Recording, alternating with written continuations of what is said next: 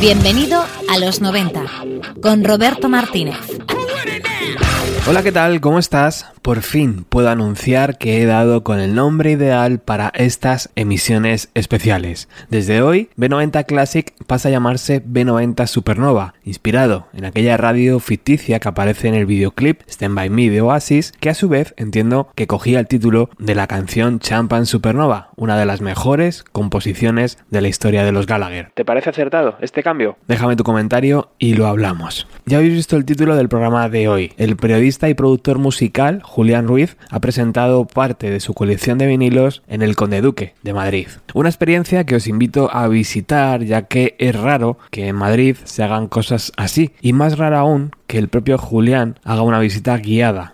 Si no puedes asistir porque vives lejos o no te cuadran las fechas o los horarios, no te preocupes porque hoy podrás escuchar esa charla, que es verdad, es un poco raro porque en audio no podréis ver las portadas de los discos, pero aún así creo que merece mucho disfrutar de la cantidad de anécdotas que atesora este hombre. Descubrí Plásticos y Decibelios en los años 90 cuando trataba de encontrar una voz en la FM que hablara de la música que para mí era importante. Y pasé muchas noches gloriosas escuchando actuaciones que no sucedían en otra radio, como la de Smashing Pumpkins, entrevistas que tampoco encontraba en otras emisoras, como la de Noel Gallagher, y descubriendo canciones y discos que no eran fáciles de escuchar en otras emisoras. Os tengo que pedir disculpas, eso sí, por la calidad del audio, ya que fue complicado grabarlo al estar entre mucha gente y aunque siempre intentaba pegarme lo máximo posible, a Julián era difícil porque no paraba de moverse. Aún así, creo que este documento merece la pena. Espero que os guste. Por cierto, tuve la suerte de conocer a Jonathan, que en un momento dado nos presentamos y luego intenté recuperar la conversación, pero le perdí la pista. Así que si estás escuchando esto, muchísimas gracias por pararme y hablarme del programa.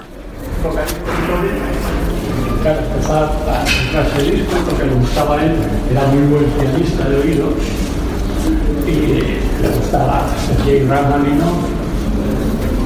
sobre todo las suites de Gran Cañón, el Gran Bierzo Tchaikovsky también y solo pero ya ya de 5 o 6 años. A mí me compraban por el Walt Disney, el libro de la selva, las bandas sonoras de un incipiente mundo. Y ahí, a partir de ahí, empecé a amar los discos con, con toda mi fuerza y, y, a ser coleccionista. A los 11 años compré, pero contado mucho, eh, muchas veces, probablemente uno de los discos rock and más que han incidido en todos, ¿no? que es el Twisty Game, porque por cierto el original que compré no lo tengo.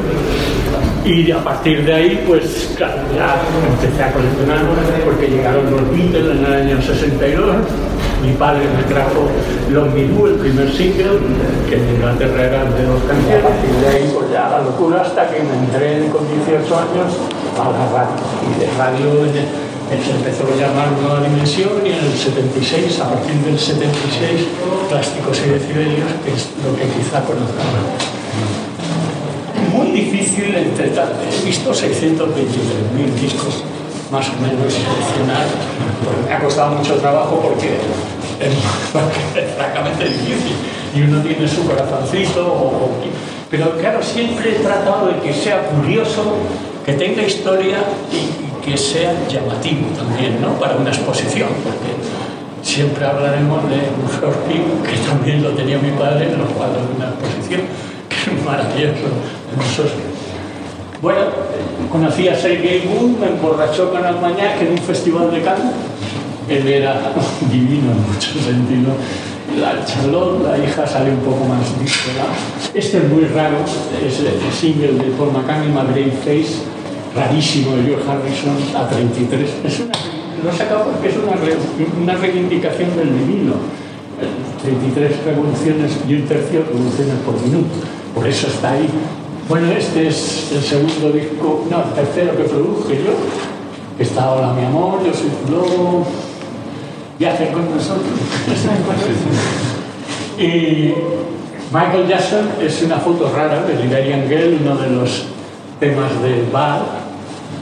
Me gustaba mucho Harry Nilsson. La canción era, se la dijo Without You, la famosa se la contó John Lennon porque tenían en Apple un grupo que se llamaba Badfinger y habían hecho una canción y le dijo yo, graba esa canción que es buenísima. Pero claro, El arreglo era de Paul Van Master, que era el novio en esa época de, de Elton John y que hacía unos arreglos maravillosos. Paul Van Master intervino mucho, como intervino también en, pues yo qué sé, todos los discos de Livon de, o Teeny Dancer, que para mí es la canción favorita de Elton John. Freddie Mercury The Bad Guy esto, el Bad luego lo tomó el, el, el, Michael Jackson porque estaban haciendo un disco que se llamaba Bad Guy, incluso grabaron tres canciones juntos, pero cuando él se fue a, al servicio, él, él, vivía todavía, no vivía en Neverland, Michael Jackson, y se fue al servicio y vio que se inyectaba heroína, Michael Jackson dejó de, de estar con él. Bueno, que podría cada disco tiene una historia.